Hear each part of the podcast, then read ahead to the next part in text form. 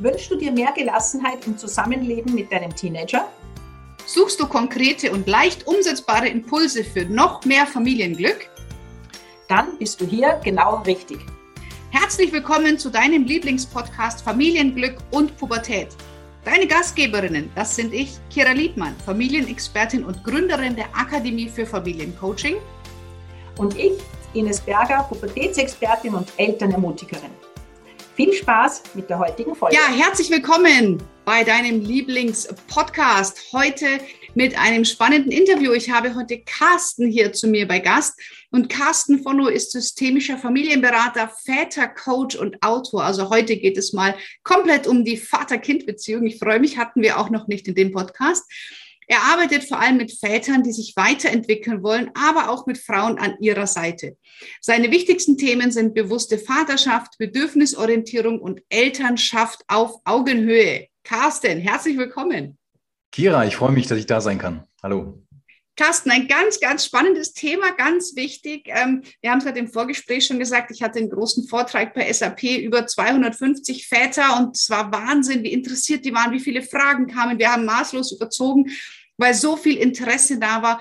Ähm, deswegen ist es ein ganz, ganz wichtiges Thema und ich finde es toll, dass wir das heute bearbeiten dürfen, gemeinsam, Carsten. Wie bist du denn dazu gekommen zum Thema Coaching und vor allem Vätercoaching?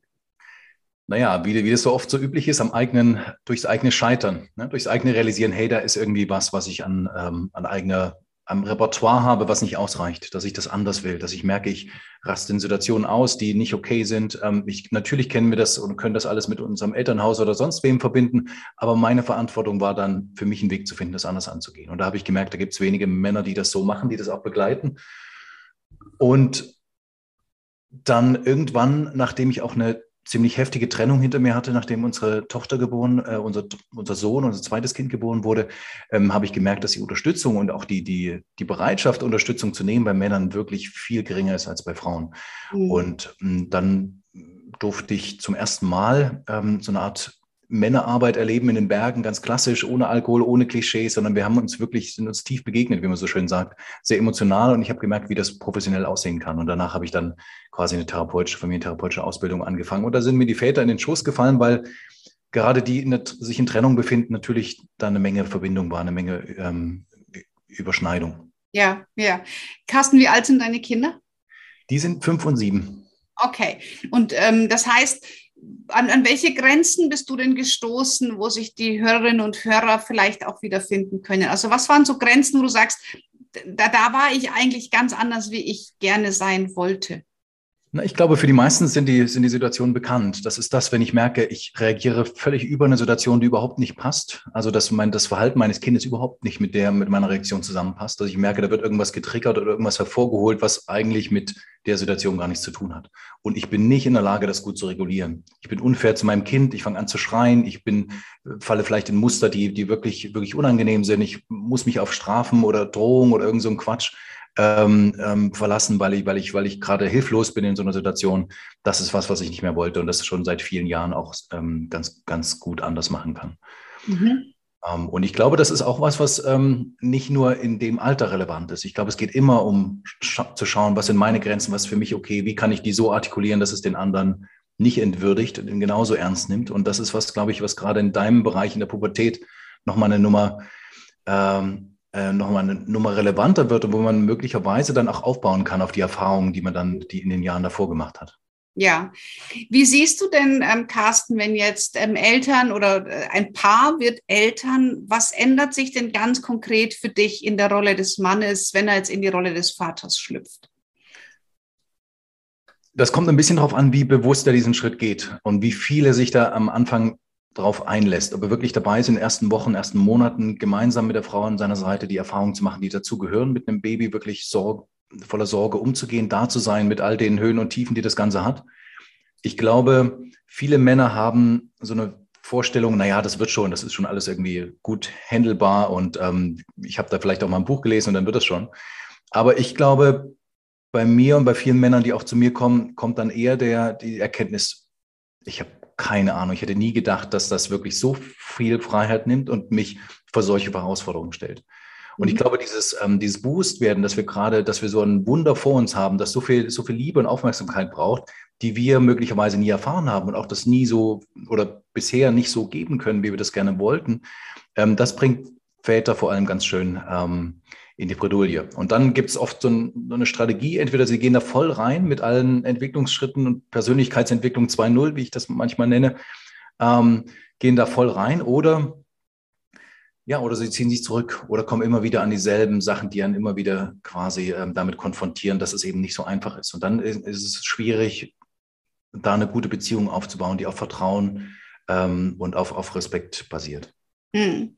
Jetzt ist ja so, dass äh, viele Väter einfach das auch übernehmen, was sie selber gelernt haben. So ist das ja generell, also auch Mütter, nur dass Frauen sich da manchmal doch mehr vielleicht noch mental vorbereiten auf Elternsein.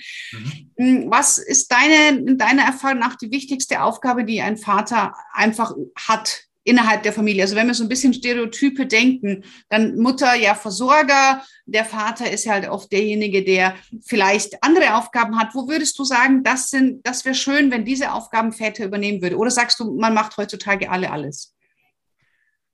Ich glaube, es gibt die klassische, das klassische Modell, was bei vielen, auch heute noch bei vielen gang und gäbe ist, auch weil es praktisch möglicherweise auf den ersten Blick oder auch auf den zweiten nicht anders geht. Das heißt, diese, Fürsor äh, diese, diese Versorgerrolle ist nach wie vor da und da gibt es kaum Spielraum. Da sind Väter dann abends da, wenn überhaupt zu einer Zeit, wo die Kinder noch präsent sind äh, oder noch wach sind.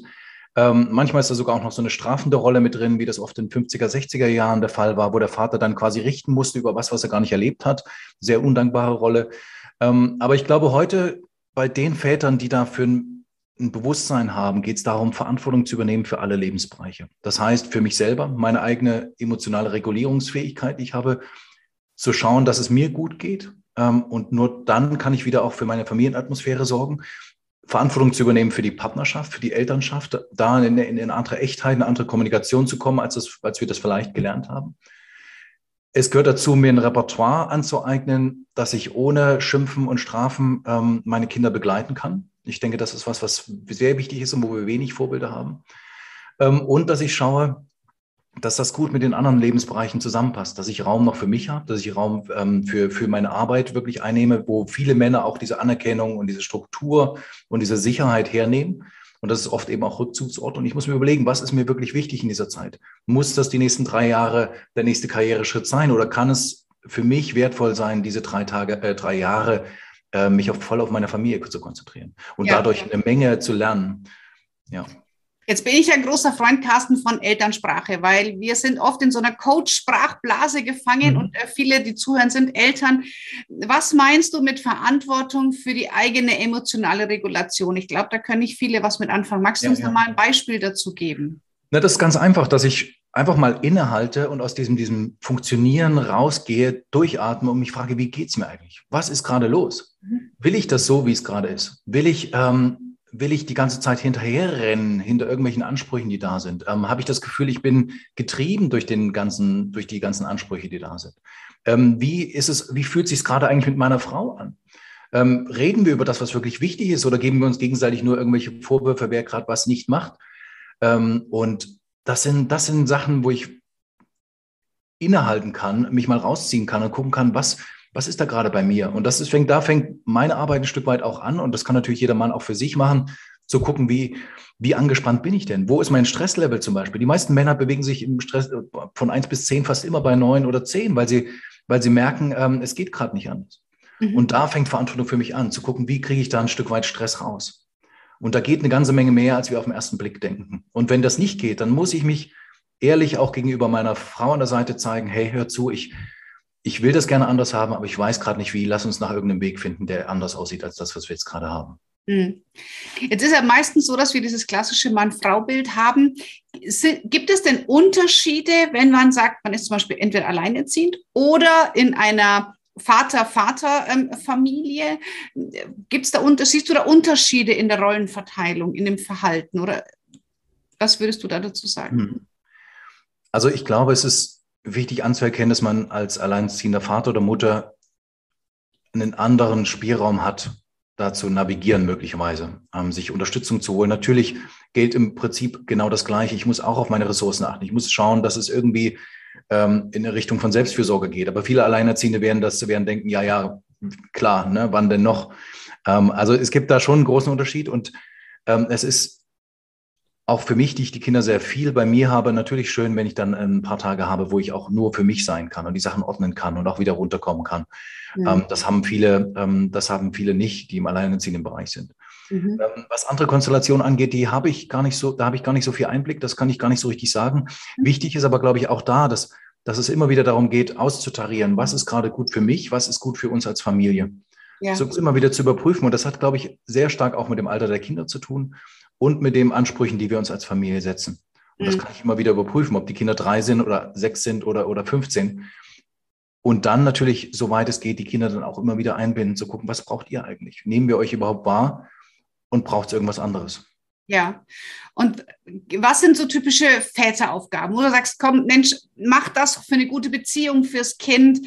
Ähm, was würdest du da empfehlen? Sagst, komm, äh, Väter, habt doch mal den Mut, dieses oder jenes zu tun. Also hm. Nehm, also eine Sache wäre zum Beispiel, gerade wenn die Kinder noch jünger sind, ähm, nehmt euch einfach mal ein Wochenende mit eurem Kind. Vielleicht auch einzeln, wenn ihr mehrere Kinder habt. Nehmt euch eins ohne große Pläne, sondern seid einfach da. Hört zu, was eurem Kind wichtig ist. Lasst euch drauf ein, was es gerade, was es gleich, was es vorschlägt. Haltet Langeweile mal aus. Haltet vielleicht auch mal aus, dass das Kind unzufrieden und langweilig ist, weil das ist meine Erfahrung. Da passiert eine ganze Menge. Da kann, können plötzlich Sachen auftun, die wir vorher überhaupt nicht gesehen haben.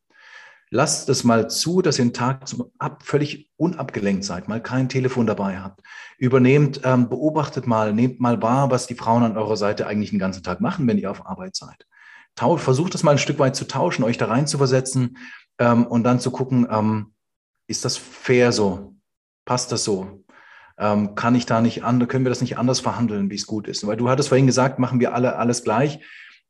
Ich möchte da auch kein pauschale kein pauschales Gegenmodell machen. Wir müssen gucken, was, was wir vielleicht gut können. Ich habe ähm, ich habe eine große Abneigung, ähm, Klamotten einzukaufen zum Beispiel. Ne? Das haben teilen viele Männer, die haben da keinen Bock drauf, vielleicht auch aus der Erfahrung heraus, die sie in anderen Kontexten gemacht haben. Aber dazu gucken, ähm, bei vielen, ähm, bei vielen Sachen gibt es diese Klischees nicht. Und ich kann bei mir gucken, ähm, was, was tut mir denn gut, wenn ich mit meinem Kind was zusammen mache? Vielleicht finde ich auch was, was mir wirklich Spaß macht. Und ich habe mich bisher nicht getraut, das irgendwie umzusetzen, weil ich dachte, naja, ich muss ja immer aufs Kind schauen. Mhm. Und das ist wichtig, zu gucken, wo, was ist für mich wichtig, wo geht es mir gut? Und dann merken unsere Kinder auch, hey, der Typ, der hat ja irgendwie auch ein eigenes Leben und an dem kann ich mich ein Stück weit orientieren. Um den muss ich mich kümmern, was in manchen Situationen der Fall ist. Und das finde ich wichtig.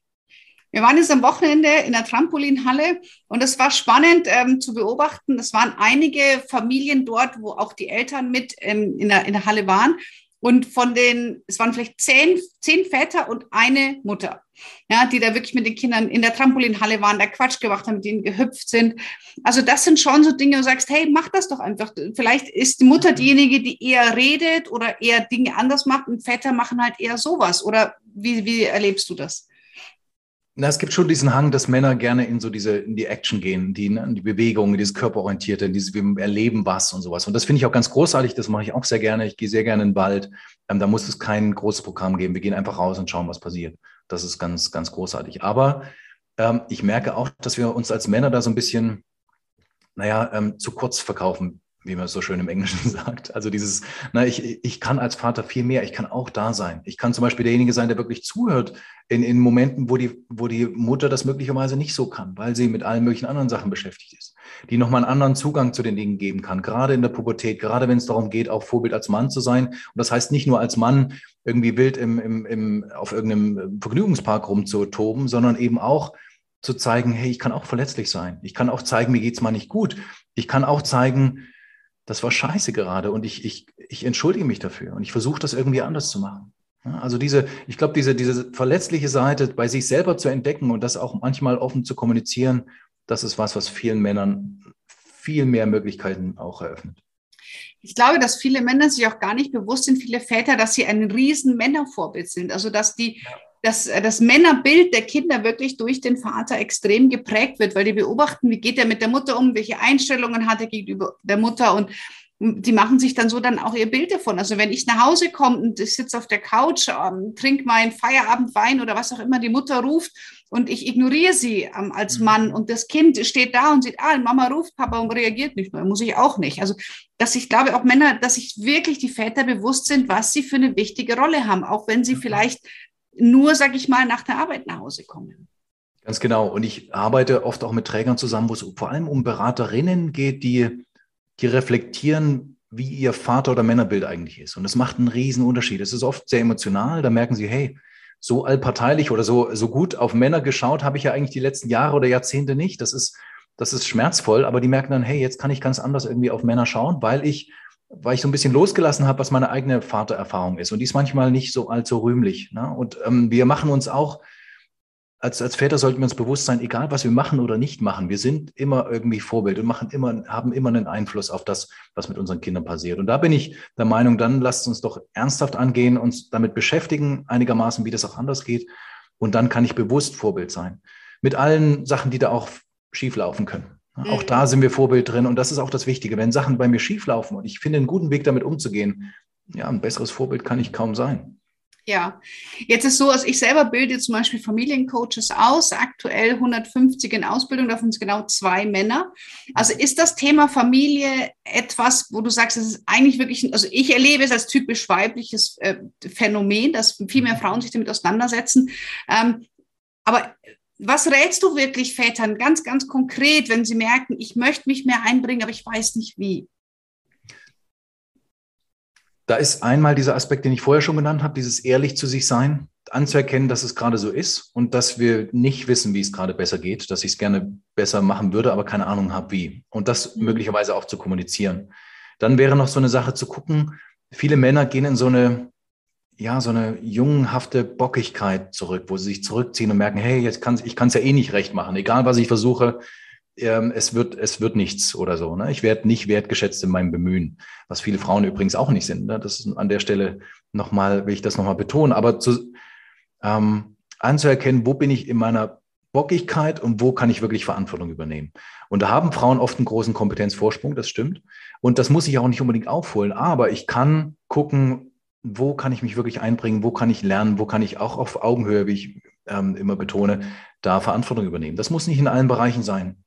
Das kann aber in einzelnen Bereichen sein. Und wenn das nicht der Fall ist, dann schaue ich mit meiner Partnerin, mit der Mutter meiner Kinder, wie das möglicherweise anders gehen kann. Und mein Motto ist immer, ich kann das jeden Tag anders angehen. Ich kann jeden Tag was anderes versuchen, auch wenn meine Kinder vielleicht schon 15 oder 20 sind.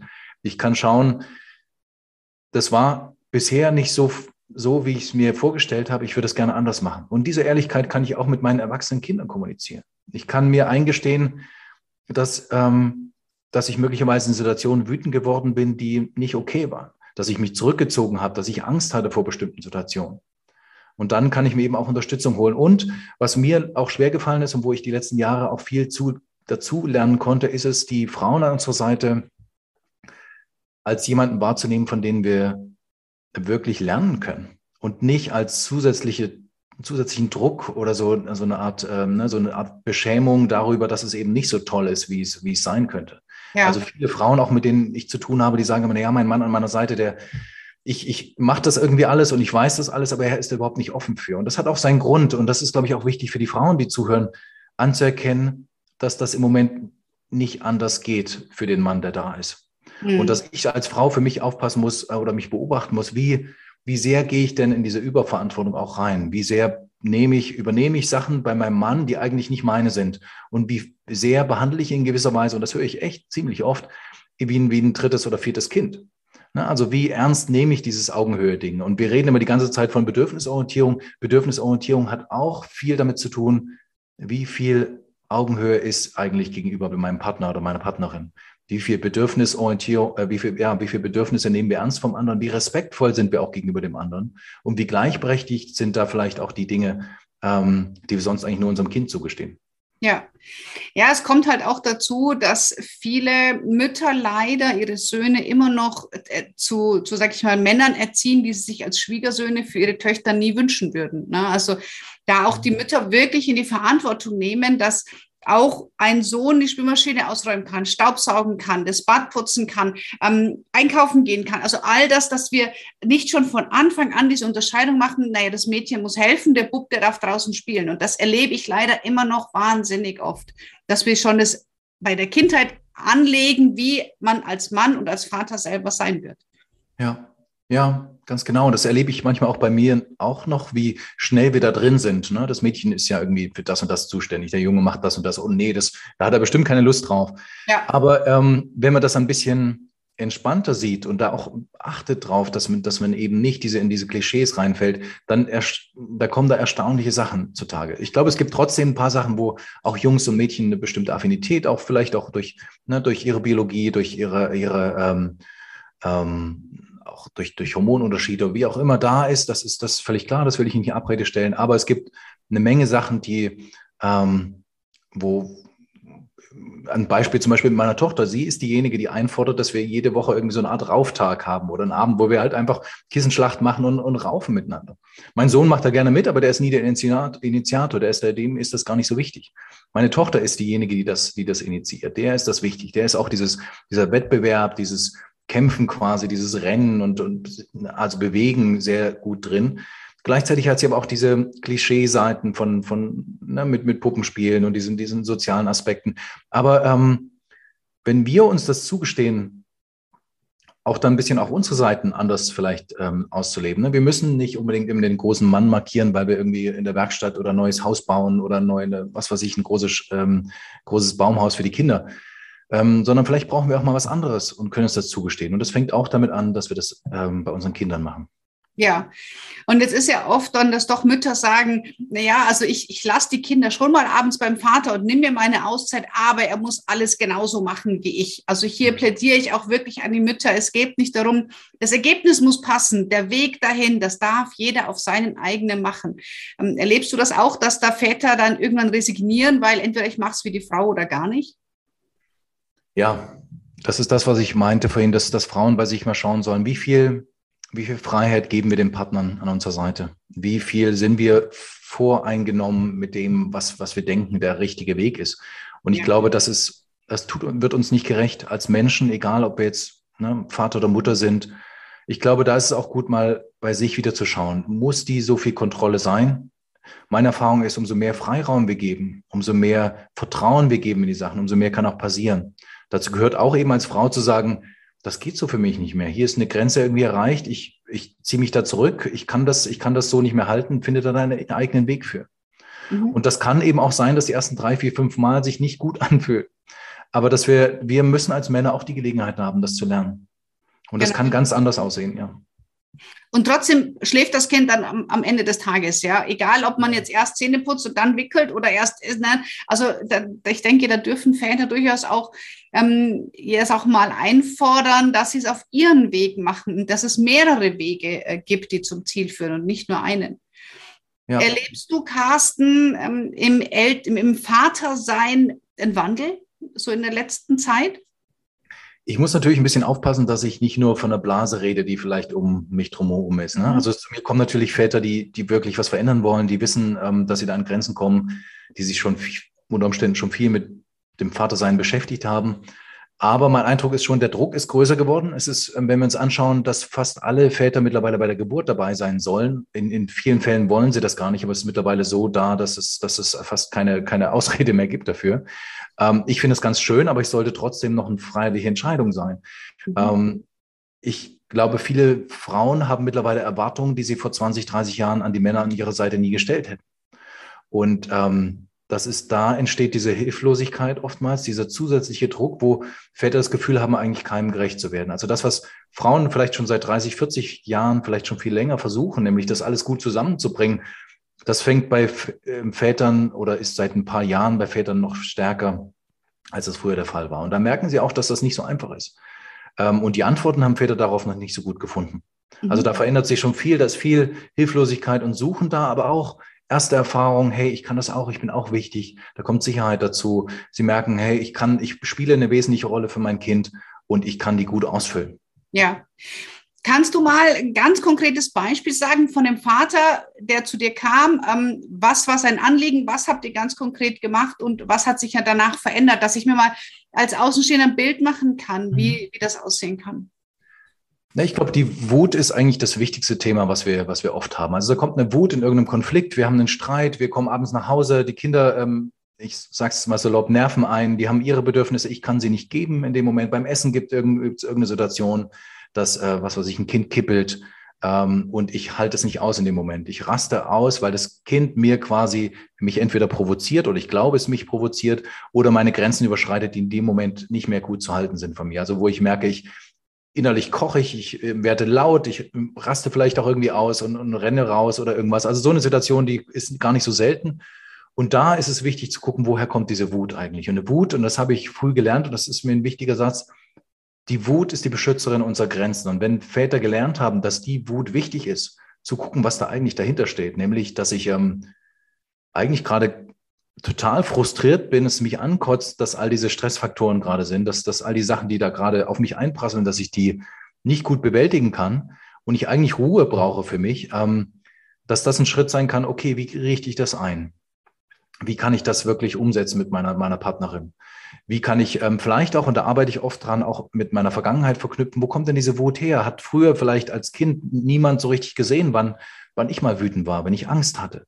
All diese Themen, die Männer oft noch viel mehr gehört haben als, als Frauen vielleicht als Kind, nämlich ähm, ne, hör auf zu weinen, hör, ne, ist doch gar nicht so schlimm, reiß dich, reiß dich zusammen, du Memme, oder solche Sachen, die viele Jungs gehört haben und eigentlich verlernt haben, zu, zu wissen, wie es ihnen geht. Und das ist was, was ich oft auch in meinen Beratungsprozessen als ersten Schritt mache, zu gucken, zu verstehen, was da eigentlich passiert ist, ohne dass es um Schuld oder sowas geht, aber Verantwortung zu übernehmen. Ja, da war eine Menge Traurigkeit und keiner war für mich da. Da war Wut, da war Angst und keiner wusste, wie er mir damit helfen kann. Und jetzt kann ich aber schauen, wie das anders geht. Mhm. Und dann begleitest du sie quasi durch diesen Prozess dann durch, oder? Genau, da bin ich bei diesem Prozess dabei. Und ähm, das fängt mit ganz banalen Sachen an. Zum Beispiel auch zu merken, hey, oh, ja, jetzt merke ich gerade im Haushalt abends, wenn ich wieder so eine Konfliktsituation habe, wie ich sie am, Abend, am Abendbrotstisch, wie es anfängt bei mir zu brodeln, wie die Wut langsam aufsteigt und ich vielleicht anders reagieren kann. Dass ich zum Beispiel sagen kann, hey, puh, ich bin gerade, ich bin ganz schön wütend, ich muss mich mal kurz rausnehmen. Ne? Ja. Oder, ähm, oder dass ich ein anderes Gespräch mit meiner Partnerin führe, dass, wir, dass sie mich vielleicht auch liebevoll darauf aufmerksam macht, wenn es gerade nicht mehr okay ist. Ja. Dass ich dadurch lerne, ja. Ich kann mir vorstellen, ganz wichtige Unterscheidung ist auch, ist es Wut, ist es Frustration oder ist es Aggression? Ja, weil mhm. hinter allem diesen drei Emotionen steckt ja ein anderes äh, Bedürfnis. Ja. ja. und Wut ist ja eher ein, ein Sekundärgefühl, dahinter ist ja meistens Ohnmacht oder Hilflosigkeit. Und ja. das aussprechen zu lernen, bin ich jetzt frustriert, bin ich aggressiv oder bin ich wütend? Ich glaube, das hilft ja auch schon mal ganz viel, wieder den, auf seine eigenen Gefühle schauen zu können. Ganz genau. Ich habe viele Männer, das ist erstaunlich, die seit vielen Jahren nicht geweint haben. Also die wirklich zu mir kommen, und das soll jetzt nicht abschreckend sein, aber die merken, hey, da war so viel los in meinem Leben die letzten Jahre. Mein Vater ist vielleicht gestorben. Meine, ähm, ich habe vielleicht sogar ein Kind verloren zwischendurch, ähm, in der Schwangerschaft noch oder kurz danach. Und ich habe wirklich keine Gelegenheit gehabt, dazu zu weinen. Und es ist kein Wunder, dass da all dieser, dass das alles zugedeckt ist und ich deswegen eine, ja, ein hohes Stresslevel habe und nicht gut mit, mit, mit noch mehr Stress umgehen kann. Und das kommt, ja. findet dann hier Platz. Und wenn, wenn Männer nach 10, 20 Jahren das erste Mal weinen, wow, das ist, das ist, das ist ein toller Moment und da öffnen sich viele, viele Möglichkeiten auch in der, in der, in der Familienatmosphäre. Mhm. Ja, ja, das wird ja noch so ein bisschen verpönt, so Männer weinen nicht und so ja. weiter na, ähm, dass das sehr seltsam ist. Aber ich glaube, dass wir in einer Zeit sind, in der immer mehr Menschen das, den, den Zugang zu ihren Emotionen finden dürfen. Das finde ich auch großartig. Und wenn wir auf der einen Seite dafür sorgen, dass Söhne hier ordentlich ausgestattet werden und dass Väter bei sich anfangen hinzugucken, was macht es denn mit mir gerade, diese ganze Situation, dann kann man da schon mal ein ganz großes Stück dazu beitragen, dass, ähm, ja, dass künftig Familienleben doch wieder entspannter werden.